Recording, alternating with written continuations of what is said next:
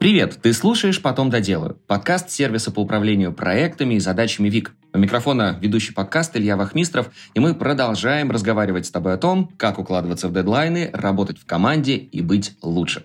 Сегодня разобраться в этих, в том числе, вопросах, а также ответить на другие вопросы нашего Блиц-формата э, сможет Ксения Жмудь, креативный директор SETTERS, экс-руководитель отдела копирайтинга и экс-главред SETTERS. Ксюша, привет! Привет, привет.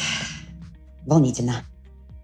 Ну а что поделать? Да, сейчас волнение уйдет после первого вопроса, потому что говорить будем о тебе, говорить будем о том, что ты прекрасно знаешь, и начать хочется с, с твоей непосредственной деятельности. Вот а чем сейчас ты в компании занимаешься, какой у тебя пол задач?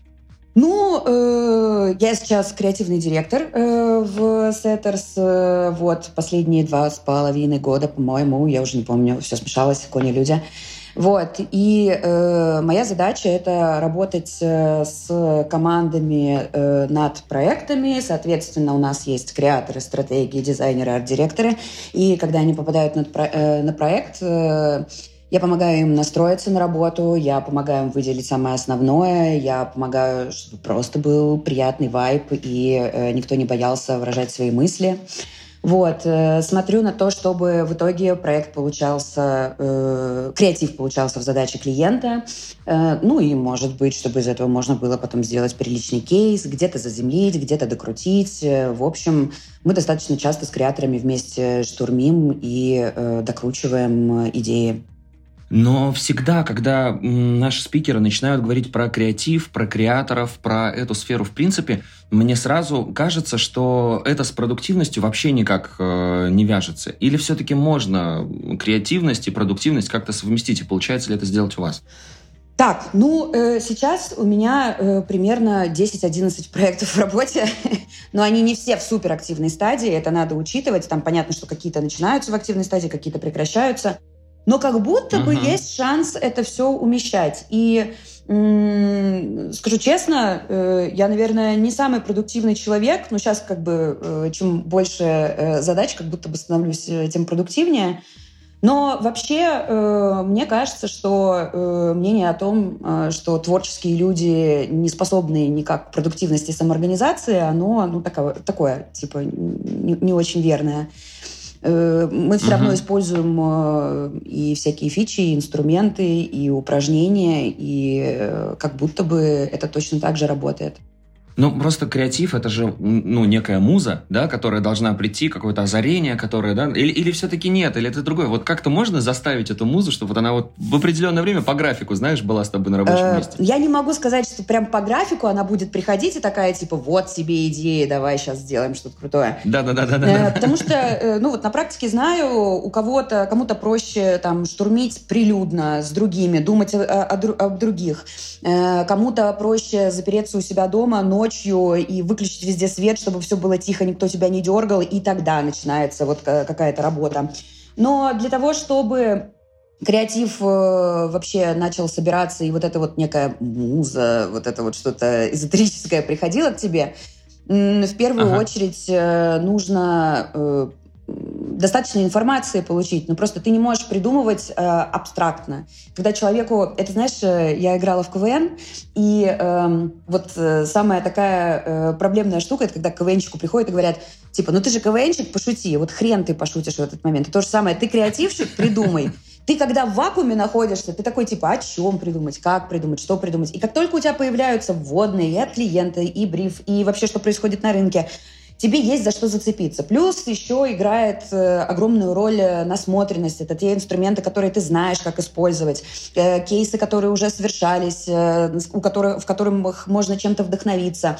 Mm-hmm. До, вплоть до того, чтобы, не знаю, там, типа кино, мультфильмы, ютубы, вот это вот все, ну, частенько я, например, просматриваю для того, чтобы просто настроиться на проект и получить о нем больше информации. И тогда уже оно потихонечку, ну типа мозг, он так устроен, он э, все равно э, зацепляется за какие-то факты, и он начинает тебя э, двигать дальше в сторону. Тут уже вопрос в том, чтобы понять, за какой мыслью проследовать дальше, а в какой ты упираешься угу. в что-то неподходящее под твою задачу и какую нужно отсеять. Поэтому, конечно, лучше это все делать не в один присест, а в несколько, чтобы у тебя было из чего выбирать. А всегда ли ты была креативной? Или, ну, может быть, с самого детства? Или вот ты помнишь тот момент, когда креатив в твоей жизни очень сильно понадобился, и вот где-то он у тебя из недр э, твоего подсознания появился? Ну, э, мне кажется, что, э, в общем, все люди креативные. Вот. Э, мне не кажется, что это какая-то штука, там, где тебя боженька куда-то поцеловал, и ты такой, типа, вау, вот сейчас я буду э, канских львов вам придумывать. Но, наверное, если э, креатив рассматривать именно как какую-то творческую составляющую, то есть вообще обычно креатив — это творческий подход к решению каких-то задач, вот, если мы берем вот эту часть про творчество, то да, кажется, что я с детства писала, рисовала и делала всякие такие штуки, э, какие-то заметки, рассказики, вот, э, и кажется, что оно было со мной всегда, но это значит только, что мне вот э, на старте было чуть легче, чем тем, кто изначально не развивал в себе такое мышление и вот этот вот творческий подход и там текст для того, чтобы это все превращалось в историю. В общем, да, наверное, творчество со мной было достаточно с ранних лет. Да, все-таки тогда в продолжении вопрос, можно ли креативу научиться, потому что вот ты тоже тему КВН затронула. А, в любом случае, опытный КВНщик, он уже при, примерно понимает, да, откуда берется шутка, как вот ну, нужно так вот подать информацию, чтобы это было смешно. Вот э, тут э, только ли это насмотренность? Или, может быть, какие-то упражнения, какие-то техники вы используете, чтобы развивать креативное мышление? А, да, на самом деле техник э, достаточно много, но э, техники, надо понимать, что это просто позволяет тебе выйти из ступора. Если у тебя не получается получается думать, это как бы техники тебя как-то ограничивают, опять же, в твоем полете мысли, э, делают какой-то челлендж, э, дают дополнительные условия для того, чтобы тебе было проще э, развить мысль в какую-то сторону и не бояться так называемого там, ну, где-то чистого листа, где-то там, ну, вот как-то вот не получается собрать идею.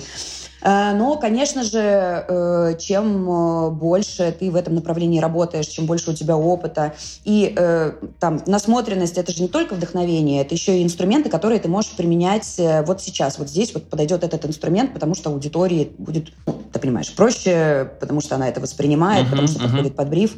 Короче, мне кажется, что во-первых, это, этому абсолютно точно можно научиться, и э, для этого отлично подходят и курсы, там, например, у Икры, и МЭЦ. И это супер замечательно, потому что и какие-то студенческие э, фестивали, э, потому что ты учишься не только каким-то новым инструментам, ты учишься общаться с командой, ты учишься взаимодействовать с командой, ты, ты учишься вот этому вот э, этому самому, знаете, co-creation, вот. И это замечательно и прекрасно, потому что э, ну, ты нарабатываешь эту всю историю. И мозг, он же заточен под то, чтобы то, что ты используешь, как-то дальше развивать. Нейронные связи нарастают, не быстро, но все-таки нарастают, и с каждым разом задача становится для тебя проще. То есть, э, скорее всего, там вначале у тебя может креатив как-то не попадать в бриф, но для этого тебе нужен креативный директор, чтобы он тебя поднаправил, какой-то ментор, наставник, руководитель. Вот. Э, и, кажется, вот так оно, да, с помощью вот этих вот всех штук развивается. Сегодня ты тоже уже упомянула о том, что вот это утверждение, о том, что э, креаторы, они чаще всего люди непродуктивные. То есть все это уходит в прошлое. Действительно, жизнь нас заставляет быть продуктивными в любом случае, потому что количество проектов очень сильно увеличивается, если человек профессионал своего дела. А что касается выгорания, вот э, здесь, на своем опыте, на опыте своих коллег, вот как ты считаешь, э, креативные люди, они чаще выгорают, чем, ну, не знаю, работники более каких-то системных профессий? Абсолютно точно, они выгорают чаще. Ну ладно, я сейчас скажу абсолютно точно. Мне так кажется, что э, креативная сфера более склонна к выгоранию, потому что когда ты креатор, ты, э, когда ты что-то создаешь, у тебя вот этот вот э, взрыв э, гормонов, э, там у тебя оксито... не окситоцин, но у тебя там дофамин, эндорфин, что там вот это вот все приятное у тебя взлетает в голове. Все сразу, да. Да, ты придумал идею, ты такой, блин, я царь и бог, как я гениален, а потом ты проверил ее через э, какую-то штуку, и ты такой, типа, нет, это полное говно. И вот из-за того, что у тебя постоянно вот это вот все скачет, ну, это же все равно расшатывает твою систему. И плюс к этому э, креативная сфера, э, в принципе, любая креативная сфера, она э, достаточно такая, ну, мне кажется, надеюсь, что сейчас уже нет, но вот изначально она такая достаточно э, колкая и токсичная, то есть где стыдно чего-то не знать, где стыдно где-то облажаться, где если ты совершаешь какую-то ошибку, то все, тебе кажется, что сейчас придет какой-то дядька и скажет тебе «вон из профессии». А с другой стороны, а как ты этому научишься, если ты не будешь ошибаться? Вот. А еще быстренько уточню, а креативная сфера – это не всегда ли белый лист перед тобой, когда ты вот на какую-то проблему должен найти решение, а его может еще вообще не существовать?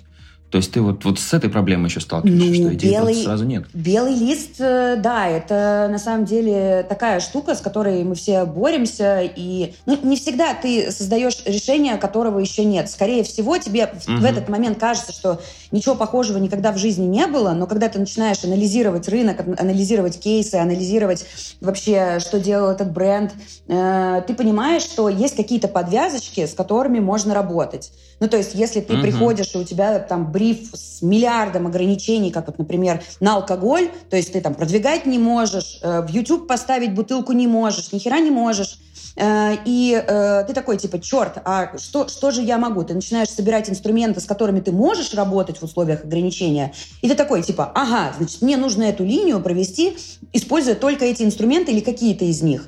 То есть ты все равно э, mm-hmm. на самом деле ну, мне кажется, что это достаточно редкий случай, когда ты сталкиваешься с задачей, когда тебе нужно придумать что-то вообще сверхновое. Скорее всего, какие-то наработки, какие-то штучки, которые ты можешь использовать, у тебя уже есть, просто их надо раскопать.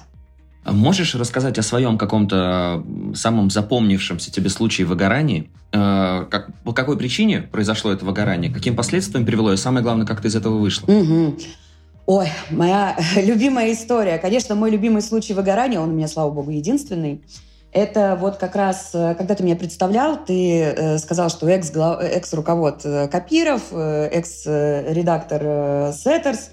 Эм, и вот, значит, были времена, когда я была и руководом копиров, и редактором, значит, SETTERS, и в какой-то момент я, значит, такая э, так, надо куда-то двигаться, надо развиваться. И получилось так, что значит, у меня оказалась еще и должность креативного директора – и э, в ней я чувствовала себя очень неуверенно. То есть, если с копирами у меня все было э, более-менее ок, с редакцией тоже там замечательная команда, да и копиров замечательная команда. Вот. Но э, вот эти вот новые задачи, в которых я чувствовала, что э, от меня требуется чего-то очень крутого, но я не понимала, насколько это крутое, я вообще могу дать без э, там какого-то многолетнего опыта именно в этом направлении, э, без многолетнего опыта работы именно креатором. Мне тогда казалось, что чем больше зон я закрываю, чем больше работ на мне завязано, чем больше ответственности на мне завязано, тем я круче.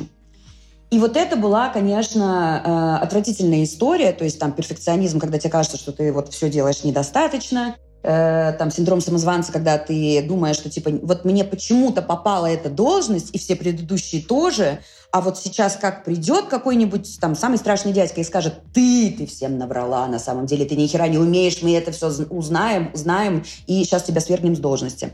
И, конечно, из-за этого я очень сильно загонялась, э, и я из-за этого там работала еще больше, и дорабатывала, и старалась изо всех сил, и под, понятно, что ресурс этот заканчивался, и в какой-то момент я... Как выглядел просто... твой рабочий график э, в тот момент, если, если помнишь? Блин, ну, погано, погано. То есть, когда ты там, типа, сади, садишься, вечером что-то дорабатываешь в, истери, вот в истерике, когда ты сидишь, ждешь э, созвонов, у тебя должен э, там миллион созвонов в день, когда у тебя должен происход- произойти еще один созвон, а ты сидишь просто и такой думаешь, господи, хоть бы отменилось, я больше не могу, я не могу разговаривать с людьми, мне плохо, просто меня тошнит. И каждый раз ты чувствуешь себя как будто бы на амбразуре. У тебя ощущение, как будто бы все вокруг абсолютно настроены против тебя, и они тебя как будто бы подозревают. Вот. Э, и у меня это была достаточно долгая история, то есть у меня долго не получалось со всем этим совладать, пока, э, ну, типа, не наступила суперкризисная ситуация. Там еще в тот момент, э, получается, в, пик моего выгорания я решила, что у меня получится это все как-нибудь, значит, замазать какими-нибудь, не знаю, отдыхом в месяц. Ну, классно же звучит, классно. А если на отдых на месяц поехать в Таиланд? Классно? Вообще супер. А если на Випассану поехать? Вообще супер. И, короче, я пробовала и Випассаны в тайском горном монастыре, и, значит, месяц не работать. И я пробовала э, вести правильный образ жизни, там, типа, и спорт, и питание, и отказ от алкоголя, и вообще все, что хочешь. Вот. Э, но проблема заключается в том, что когда у тебя э, в чане дырка в голове, что бы ты туда не заливал, какие там интересные практики и все остальное, все у тебя выливается, все, у тебя уже вот эта вот история э, с гормонами, она нарушена, у тебя организм это все не отрабатывает так, как должен. И э, У меня эта история, э, значит, э, в тот момент, когда мы были в Таиланде, тут, значит, происходит э, все остальное, мы понимаем, что у нас больше не работают карточки, ну, то есть все, кажется, что, типа, крайне, крайне плохо все. И, в общем, только вернувшись в Россию, когда мне уже сказал мой молодой человек, что нам, скорее всего, придется уезжать, и я уже была просто в супер сломленном состоянии. На тот момент мне уже полгода как прописали антидепрессанты, ну, врач – но я все их боялась начать пить. Я думала, что типа я как-нибудь сейчас вытяну. Я, я же сильная, я вытяну. Я, я, все, все будет хорошо. И потом я уже начала пить антидепрессанты, и потихонечку у меня э, как бы чан стал заделываться, и потом психотерапия. Э, значит, все это помогло прийти в порядок. И очень важный момент – Э, в работе э, в какой-то момент я отказалась от э, работы с отделом. Ну, к, тому моменту я уже вырастила group head а, замечательного Натали Бредихину, которая, значит, дальше приняла отдел, а редакция отделилась с SETTERS Media, соответственно, у них там дивный новый мир происходил. И вот э, я стала заниматься уже креативным direction ом, именно там больше уделять ему времени и, и брать вот именно эти задачи. Скажи, пожалуйста, что ты считаешь э, главным корнем непродуктивности, по твоему мнению? Я думаю, что ну, если мы рассматриваем непродуктивность, типа это как прокрастинация, что ли, да, вот когда ты не садишься за задачи, мне кажется, что э, здесь вопрос э, в том, что ты можешь э, просто быть, э, не, не понимать до конца, что от тебя хотят, Э, ну, то есть это всегда связано с каким-то негативом. Э, может быть, тебе страшно, потому что ты не знаешь, что с этим делать. Может быть, э, там скучная задача, и ты ее уже перерос, но тебе ее надо выполнить, ты знаешь, что ее выполнишь какое-то время, и, в общем, ты можешь себе позволить откладывать до какого-то, до каких-то сроков. Вот. Может быть, тебе непонятно, что делать. Короче, если вы не садитесь за задачу, скорее всего, у вас есть какой-то негатив к этой задаче, который было бы круто вскрыть и понять вообще, а почему не, не хочется садиться. Потому что если это отсутствие э, понимания того, что нужно сделать на этом проекте, это значит, что нужно прийти к тому, кто поставил задачу и сказать, слушай, а давай с клиентом созвонимся, а давай с тобой э, разрулим вообще, а что тут нужно делать, а почему тут нужно делать, а давай вот как-то это все выясним. Если тебе, в принципе, у тебя недостаточно информации, и ты такой, типа, блин, вообще не знаю, с какой стороны подступиться, ну, может быть, нужно накопать эту информацию, может быть, нужно проанализировать, где именно, в каких точках информации не хватает, и потом порыть и ютубы, и статьи, и вот это вот все замечательное, чем интернет нас так балует. Вот, если же это какая-то супер э, простая задача, и тебе кажется, что типа, ну, э, я это быстро сделаю, мне вообще это не интересно, никакого челленджа в этом нет, то ты всегда можешь договориться с собой, или попробовать договориться и сказать, типа, так, вот сейчас э, я делаю эту задачу и фиксирую, почему я ее перерос. А потом я, доделав эту задачу, прихожу к своему руководителю и говорю, слушай, вот это мне уже не по зубам, давай джуна на это будем ставить, а э, мы с тобой давай подумаем, э, как давать мне задачи, вот, чтобы мне было интересно, чтобы я рос.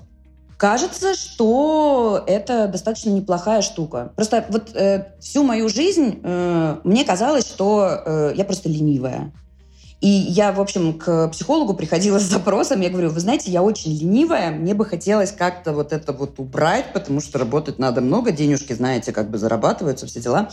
Вот. Э, а мне психолог говорит, так ты прокрастинируешь, потому что у тебя вот какой-то негатив к этому. Вот, вот надо понять, вот ты боишься, ты боишься сделать недостаточно хорошо, а ты пропиши какие-то пункты, а вот ты вот сделай. И я такая типа, ага, то есть Обломов был очень страдающим человеком получается. вот. Поэтому мне кажется, что так можно решать э, или пробовать хотя бы решать какие-то моменты с непродуктивностью. Вот как раз, чтобы вскрыть вот этот негатив э, к тем задачам, которые откладываются, ну, нужна ли действительно помощь психолога или все-таки самостоятельно можно справиться в каких-то случаях? Или это сложно, по, пока, особенно в начале? Да мне кажется, что это вполне возможно без психолога. Опять же, я говорю про психолога, потому что я уже, ну вот как я рассказывала, в пиковый момент, э, когда все было плохо, я пошла к психологу, и мы начали меня собирать заново.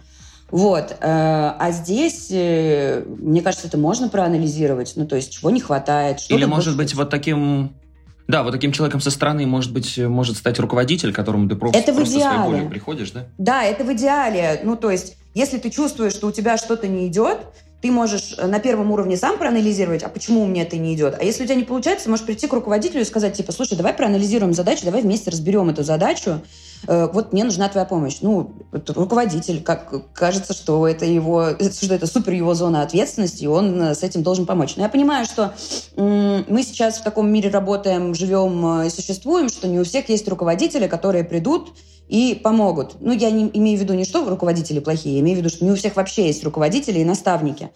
Вот. Э, хотя в этом смысле не для задач, но, в принципе, для карьеры, для жизни есть много сервисов, там, типа, не знаю, можно ли упоминать эти сервисы H, где можно проконсультироваться. Можно, можно, можно. Да, Конечно. Есть, есть, например, H, э, где ты можешь проконсультироваться. Э, но, опять же, у меня было такое, что со мной там консультировались по конкретным задачам, что, типа, нужно ревью провести. В основном туда ребята приходят, э, типа, хочу э, больше зарабатывать, хочу, э, там, типа, собрать резюме, хочу измен... найти новую профессию, вот по таким направлениям, где учиться, что делать. Вот.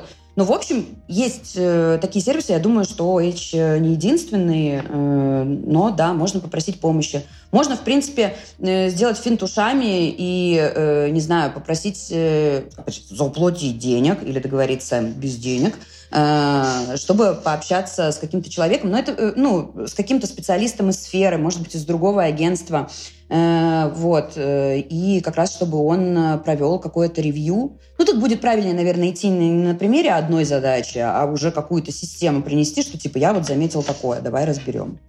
Угу. А планируешь ли ты свой день заранее? Может быть, какие-то методики тайм-менеджмента используешь? Э, блин, боюсь, что нет. Ну, чуть-чуть. Вот э, если можно планировать день на полшишечки, то это мой, мой тип планирования. Э, я использую ТИК. Э, собственно говоря, это просто список задач, э, которые вот я там расставила дни недели. У меня там есть дни недели до субботы. И на каждый день я там э, утром, как только вот я, значит, там э, сажусь за компьютер, я такая, типа, так, надо посмотреть, чтобы ничего не забыть, надо туда накидать. Но э, основная часть планирования у меня ложится на Google календарь. Мы так, э, ну, мы всем агентствам, собственно говоря, там забиваем э, какие-то встречи. Вот, но точно так же э, я переношу эти встречи в ТИК, э, потому что очень приятно потом вычеркивать, что у тебя хоть что-то за день сделано. Это вообще прям дикий кайф. И в ТИК также попадают какие-то задачи, которые нужно не, не провафлить. Многозадачность, опять же, по твоему мнению и по твоему опыту, хорошо это или плохо и почему? Многозадачность. А вот что такое многозадачность? Это когда ты много проектов э, можешь в одно и то же время делать, или когда ты можешь э, и как дизайнер, и как копир, или как что, что? Это когда ты, ну, например, знаешь, пишешь подкаст, а параллельно отвечаешь на имейл. Или, например, там еще какую-то задачку решаешь. Вот, вот, вот что-то типа такого, когда ты постоянно переключаешься вот между задачами прямо вот в режиме реального времени. Я не знаю, но, наверное, есть люди, которые комфортно вообще это все делают. Я... Э, однозадачная максимально. Ну, то есть вот у меня нет такого, что со мной кто-то может мне что-то рассказывать, а я в это время отвечу на смс -ку. Если я отвечаю на смс я не слышу о том, чем, э, о чем мне говорят, и я потом переспрашиваю, и вообще я даже стараюсь как бы, ну, телефон э, не брать в руки. Вот, но э, что далеко ходить, э, господин Женя Давыдов... Э, наш э, кувнер, он э, вполне себе может, э, мне кажется, супер быстро переключаться, потому что вот ты с ним разговариваешь, он э, что-то там типа фиксирует, дописывает или там кому-то что-то пишет, при этом он участвует с тобой, с тобой в диалоге, он э, что-то там комментирует, какую-то информацию выдает. То есть я видела, что такое существует, но это абсолютно точно не в моем случае. Мне будет намного комфортнее, если я э, под проект выделяю там типа пару часов, вот мы поштурмили, подумали над этим проектом, я села, перекурила и, значит, пошла другим проектом заниматься. Бывает такое, что дергают, приходится перестраиваться, но мне кажется, что э, как только ты начинаешь, в моем случае, опять же, как только ты начинаешь переключаться с задачи на задачи, как будто бы у тебя не подгружается, э, типа, не подгружаются все ограничения, которые тебе нужно держать в голове, когда ты принимаешь решение по какому-то креативу. Вот, э, поэтому для меня многозадачность э, это, наверное, пока вот э, no, и не знаю, будет ли это yes в будущем когда-нибудь. Насколько большая команда у тебя сейчас? Сколько человек вместе с тобой работает? Это именно в нашем креативном отделе? Да, да, да, да, да. У нас сейчас 8 человек в креативном отделе. Вот, это стратегия, креаторы, креативные директоры. Вот. Э, но это не та команда, которой прям я управляю. Да? Надо понимать, что у нас есть типа э, креатир, который э, административные какие-то на себя функции берет. И, в общем, он наш руковод, он нами управляет, он там вот по всем делишкам значит, э, с нами работает. А, и ведет еще проект параллельно. Вообще железный человек. Просто дай бог ему здоровья. Саша Латвинков, тебе привет. Вот. А э, я, получается, работаю с командами на проекте. То есть э, у нас приходит бриф, и под этот бриф мы собираем там типа вот и креаторов, и ордиров, и креадиров. И вот уже внутри этого проекта я управляю ребятами. Ну, это может быть там, до 11 человек – но, э, скорее всего, активно я буду взаимодействовать с креатами, ордирами, дизайнерами, вот, э, наверное, таргетологами, стратегом. Э, вот. Но я даже не знаю, кто тут больше управляет процессом, я стратегом или стратег мной, потому что стратег, он все-таки дает направление, он потом фильтрует наши идеи. В общем, тоже, боже, храни стратегов, замечательные люди. Вот как эффективно переключаться между несколькими проектами и самое главное, как эффективно управлять э, командой креаторов? Это же что-то тоже из э, разряда очень сложного, как мне кажется. Я не скажу тебе, как эффективно переключаться, просто когда э, горит все, э, и дом, и машина, и все вокруг, и ты понимаешь, что, типа, если ты сейчас вот за эти 15 минут не проверишь, не проставишь комментарии, как бы, то все, пипец, там уже потом не успеют доделать, и вообще э, все будет очень плохо. Ну, это просто как-то в цейпноте вот ты начинаешь, начинаешь просто с этим работать. Я не могу описать, э, типа, какой-то какой инструмент, который с этим поможет. Вот. А как управлять э, креативными командами? Ну, э, мне кажется, что самое важное — это создать комфортную среду. Ну, э, вот то, о чем я говорила, когда ты э, боишься сказать что-то, что сочтут глупостью или ошибкой, или недостаточным твоим знанием по теме. Вот мне кажется, что всех надо в первую очередь э, объединить и разговорить и показать, что типа здесь не страшно, здесь безопасно, здесь можно высказывать вообще любую глупость, э, все что угодно. А в штурме очень важно не бояться высказываться, потому что иначе, ну как бы, а какой это штурм, если все боятся сказать. Поэтому очень классная штука в начале проекта, это установочная встреча, где мы прописываем, значит, как мы видим этот бриф, самое основное из брифа. Что нам не хватает, какие вопросы, какие вопросы для клиента, какие у нас роли на проекте. Э, потому что сразу важно замычиться в ожиданиях друг от друга. Там, типа, кто-то ждет от стратега, что там будут, там, типа, супер направления, а кому-то достаточно, там, анализа конкурентов и по бренду информация.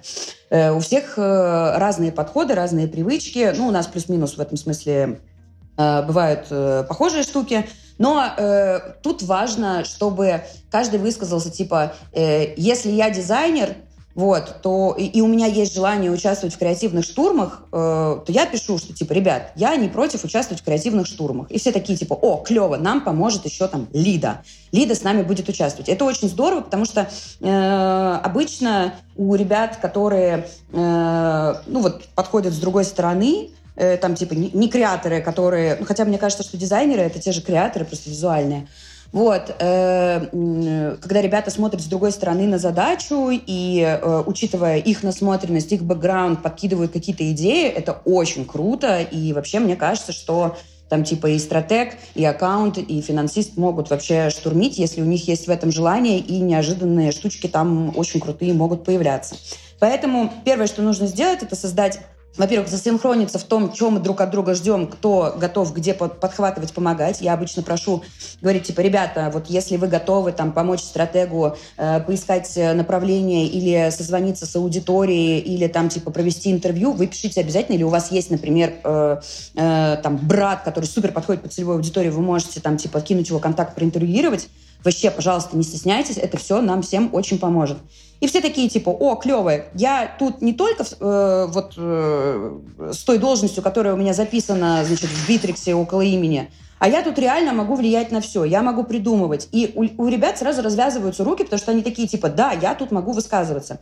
Плюс у нас, э, короче, может быть, это такая э, сомнительная рекомендация – Вот. Э, но я стараюсь э, накидывать какие-то шутки, я стараюсь расслаблять ребят, я стараюсь спрашивать, как у них дела. Я понимаю, как это звучит, что типа шутки, спрашивать, как дела, но если ты это делаешь э, искренне, если тебе искренне важно, там, типа, кто как подстригся, или кто вообще как утром на этот штурм выполз, или вы можете похихикать вместе – создается комфортная среда. И э, это клево. И когда ты показываешь, что все могут высказаться, а вот на этой установочной встрече все сначала кидают стикеры в какие-то блоки, а потом э, зачитывают эти стикеры. И у них уже появляется вот эта вот штука, типа, я могу здесь говорить, мне не страшно. Типа, я могу высказываться, меня никто не осудит. И это очень здорово. И вот здесь в этом смысле очень важен модератор, то есть, ну, чаще всего это я, э, который говорит, типа, да, слушай, клевая идея, да, а вот это можно использовать. Да, слушай, а ты, если ты хочешь вот туда пойти, то это вообще супер клево. Ну и, и еще в чаты я пишу дурацкие шутки и каламбуры. Мне кажется, что это косвенно тоже может помогать и мешать проекту. А, в общем, этап с КВНом не просто так прошел в твоей да, жизни, понимаешь? КВ... Все, вот она, пожалуйста. КВН моя жизнь просто. На самом деле очень клево Э, учишься вообще э, придумывать, мыслить, э, создавать. Вот у тебя уменьшается страх спороть херню, потому что в КВН ты не можешь участвовать, если ты не порешь херню. Ну вот так, так, так заведено. Вот, поэтому вообще КВН тотали рекоменд и юмор в креативе тотали рекоменд. Это же, по сути, ты подметил что-то, что уже существует, какая-то... Вот вообще, э, если углубляться в теорию юмора, э, смех — это э, реакция организма на приятное удивление. Да? Я писала просто диплом э, о роли юмора в политическом пиаре на примере предвыборной кампании э, 2002 года, простите, пожалуйста, Барака Обамы. Вот. Э, и, э, ну, то есть я немножко там тогда копала в теорию юмора, и на самом деле это очень круто и э, интересно, и это, по сути, вот это вот подмечание, Почему говорят, что, типа, смотрите стендаперов, у них там такие инсайты, вообще э, офигеете. Ну да, у них, у, у, у них вот э, э, комедия наблюдений, э, под, подмечаний, э, это очень важно. И это очень важно для креатора, когда он ищет то, с чем зайти к аудитории, чтобы она почувствовала, что это про нее. Вот какие истории ей близки. Круто. А, до нашей с тобой записи мы дали возможность подписчикам нашего Телеграма задать вопросы. И один из вопросов от э, пользователя с никнеймом Сеня. Какой совет ты бы дала сама себе в начале твоей профессиональной карьеры? Какой бы совет я бы дала? Не думать, что э, мир вращается э, только вокруг меня или вокруг, вообще, в принципе, вокруг меня. Мне казалось, что э, вот все зависит от меня, и вообще все, что происходит, это из-за меня, а на самом деле нет. Э, когда ты работаешь э, с чуваками на проекте, как бы у них есть свой, э, своя жизнь, своя история, свои радости и разочарования. Они могут на тебя косо смотреть не потому, что э, ты говнина какая-то тупая, а потому что у них просто что-то случилось. Вот. И э, мне кажется, что да, вот не думать, что мир крутится вокруг меня. Вот так. Вот, вот так. И, и, и э, не брать на себя всю работу мира. Потому что мне казалось, что это важно, а на самом деле это полная херня, и когда ты берешь всю работу мира, это значит, что ты э, все эти зоны ответственности, которые ты на себя взял, они начинают провисать, потому что ты просто не можешь на них круто сконцентрироваться. Ну, в моем случае. Да, откликается моем. полностью. Да, супер. Мне кажется, сейчас многие тоже и узнали это на своем опыте, и в сердцах это тоже откликнулось. По поводу хобби и свободного времени хочется поговорить. Есть ли у тебя хобби и есть ли баланс между работой и личной жизнью? Выстроен ли он у тебя? Ну, граница какая-то, да? Угу. Ну, давай сначала про хобби. Короче, э, я тут начала порисовывать какие-то картинки. Это мне нравится, это меня расслабляет, это вообще никак, э, мне кажется, ну, не знаю, наверное, косвенно это помогает мне и переключиться, и в работе потом как-то что-то это где-то на нужные места встает. Что еще я делаю? У меня есть пэт-проект, э, чисто для меня. Это когда-нибудь, я надеюсь, это будет э, такая мерчевый бренд, может быть, ну или вот что-нибудь, что-нибудь такое. Пока я это воспринимаю просто как э, классную шутку, которую можно будет пошутить. Вот. И э, этот пэт-проект, э, он э, очень классно вообще сработал в том смысле, что э, вот тебе что-то не устраивает, э, там какие-то ограничения в работе с клиентом или отсутствие бюджета или еще что-то, Э, вот когда ты садишься за свой проект, ты такой, типа, сейчас будет все по моим правилам, ну, кроме э, ограничения бюджета, потому что ограничение бюджета — это актуальная штука. И вот когда ты садишься и такой, а вот здесь вот я воплощу все, что я придумал. И у креатора еще бывает такая штука, есть идеи, которые падают в стол, те идеи, которые не выбрались с тендера или которые ты придумал, но они по каким-то причинам не подходят к этому клиенту.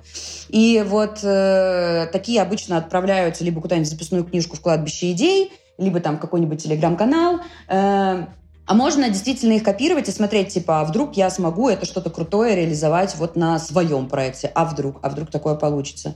И плюс у меня проект, он как бы э, даже не столько про продвижение, сколько про продукт. То есть надо с чем-то физически поработать, надо отобрать какие-то производства, надо сделать какие-то там нашивки. И это тоже очень здорово переключает и, и, и помогает типа, посмотреть с другой стороны э, на задачу. Вот. А еще из хобби, я думаю, что это можно назвать хобби, э, я где-то полгода назад завела щенка, вот. Э, и, э, блин, это вообще так все меняет. То есть я гуляю теперь стабильно три раза в день. Даже если я сижу и жопу не поднимаю, и вот у меня там типа завал какой-нибудь по работе, а такое бывает, несмотря на то, что я стараюсь э, заканчивать работать до семи, вот, ну вот к семи, и по выходным стараюсь не работать, но иногда что-то все равно, вот что-то начинает гореть, и вот тебе приходится еще поднажать и, подрабо- и подна- поддоработать.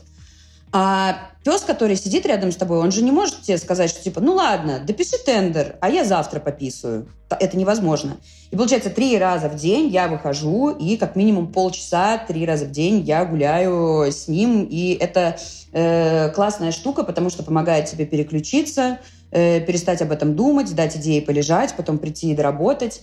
Вот. А еще невероятно круто смотреть, как э, меняется там типа характер Пепса, как он начинает меняться там типа под хозяина, или как он начинает проявлять свой характер. Или там, типа, дрессир... Подстраиваться под тендеры, под твои, да? Да, да, да. Вот он, у, у, него, у, у него такая классная штука. То есть он э, первую половину дня он просто спит на диване, потому что он знает, что у меня зумы, и бесполезно ко мне подходить и просить поиграться. Вот он и сейчас, на самом деле, тут на диване спит, э, он привык спать под мой голос, вот, э, и, в общем, супер. Я знаю, что он проснется там где-то обычно в будние дни, он к 14 просыпается, и это значит, что надо его э, вести вытряхивать. Очень расслабляет, очень перенастраивает, очень э, клевая штука. У тебя вообще совершенно э, новая деятельность появляется по воспитанию псы. Ну, супер, мне кажется, отличное хобби. Ну, как я понял из твоего ответа, граница, в принципе, у тебя есть между работой и личной жизнью, но иногда все-таки работа бывает, что внедряется. Я понимаю, да. Тут, тут как бы такая штука. Э, я сразу после выгорания... Э, у нас э, была такая штука, демо-дей, это перед корпоратом, значит, э, мы все по 10 минут, ну, там, желающие выступали и рассказывали о какой-то штуке, которая их беспокоит. Угу. А у меня так получилось, что я еще и э, ковид э, очень плохо перенесла, в больнице полежала. Короче, я была прям очень максимально разбита. Вот, и меня, значит, сказали, типа, Ксюш, давай ты выступишь, выступишь на демо-дне. И у меня была такая презентация, значит, э, я тут заболела, все было плохо, и я поняла, что, типа, что-то как-то моя жизнь идет не туда. Вот, и я решила, что мне нужно стать содержанкой. И вот когда я сказала, что мне нужно стать содержанкой, и у меня на слайде было написано, типа, хочу быть содержанкой, зал хлопал э, просто стоя. Я так, у меня было ощущение, что, типа, так, все, никак, никаких переработок, ничего такого. Э, и я старалась за этим следить, э, и мы над этим хихикали, что когда-нибудь как, у меня получится стать содержанкой, э, к сожалению, мой молодой человек вот не слышит этот э, подкаст, но ничего, я ему скину. Скинь ссылку, да-да-да. Вот, еще одно прослушивание в копилочку. Ну, короче, Э, в тот момент я такая, типа, так, все, жестко, границы, бдить э, между работой и отдыхом. Но на самом деле у тебя э, важно, чтобы какой-то костяк был, чтобы у тебя не было нормой, там, что ты после семьи остаешься дорабатывать. Но, естественно, бывают ситуации, когда тебе нужно немножко что-то дорихтовать, или ты видишь, что там, типа, креатор не справляется, и просто с ним посидеть, поштурметь, потому что очень страшно и сложно, когда ты один воюешь с проектом, а клево, когда ты с напарником да все это идешь. Вот, поэтому у меня границы есть, но они не супер четкие, они э, пластичные, и когда я понимаю, что вот тут надо поднапрячься, я поднапрягусь. Супер. Да, к сожалению, времени нашего подкаста уже практически не осталось, но не могу один из вопросов тебе не задать в финале по поводу э, книги. Э, может быть, что-то из недавнего порекомендуешь нам? Может быть, какая-то книга, которая однажды была прочитана и очень сильно на тебя э, повлияла? Вот что здесь можешь нам рассказать? Так, из недавно прочитанного могу порекомендовать «Гладь, хвали, люби» про воспитание животных. Супер вообще, ребят, супер классно. Э, показывает, что вот э, э, на самом деле все не просто так, все связано, и ну, о воспитании собак, конечно, очень интересно там написано. Ну, а если честно, ну, мне кажется, что, если серьезно, точнее, то э, вот все рекомендуют Пол Вудс э, управление э, креативными и хаосом, креативными людьми и хаосом, да, что-то такое у него, по-моему, называется. Э, ну, честно, я начала читать, я такая, типа, М, надо э, реже проводить э, лишние созвоны. Ну, вроде бы, блин, это понятная мысль. Вот, я понимаю, что такие книги в основном это как раз подборка правильных мыслей, которые должны у тебя что-то турбовать в голове, но я в какой-то момент заскучала и не дочитала ее. Вот, хотя, э, судя по оглавлению, все советы достаточно неплохие и дельные. Вот. Э, еще, э, так, еще сделано, чтобы прилипать. А я не помню, кто это написал. Но я думаю, что наши слушатели, они, когда нагуглят «сделано, чтобы прилипать», они обязательно эту штучку увидят с автором. Вот. «Сделано, чтобы прилипать» — это книга о том, Короче, основные какие-то критерии хороших э, идей. То есть, чтобы это было, э, чтобы была история, чтобы это было достоверно, чтобы это было неожиданно, чтобы это было э, эмоционально. И, в общем, здесь тоже я не могу сказать, что какие-то э, супер открытия э, в этой книге вас ждут. Но очень классно, что это структурирует. То есть вы можете работать э, и пользоваться какими-то принципами, но вы, э, у вас в голове пока нет там типа тега для этих принципов. И как только вы это проговариваете, как только вы это прослушиваете, прочитываете э, вот э, где-то э, где, где-то где-то извне, то вы начинаете больше обращать на это внимание. И это очень здорово, и когда вы начинаете фиксировать, то это ложится в вашу структуру работы, и э, кажется, что это достаточно полезная штучка. Круто, Ксюш, спасибо тебе большое. Да, очень круто, что в своей м, карьере, в своей рабочей деятельности ты к этим крутым выводам пришла, о которых сегодня рассказала нам, с которыми поделилась сегодня с нами, за что тебе огромное спасибо. Спасибо, что уделила нам время. Спасибо вам. Здорово. Спасибо, что дослушал выпуск до конца. Делись этим и другими выпусками со своими друзьями и коллегами. Подписывайся, чтобы не пропустить новые. Ну и, конечно же, регистрируйся в нашем сервисе ВИК.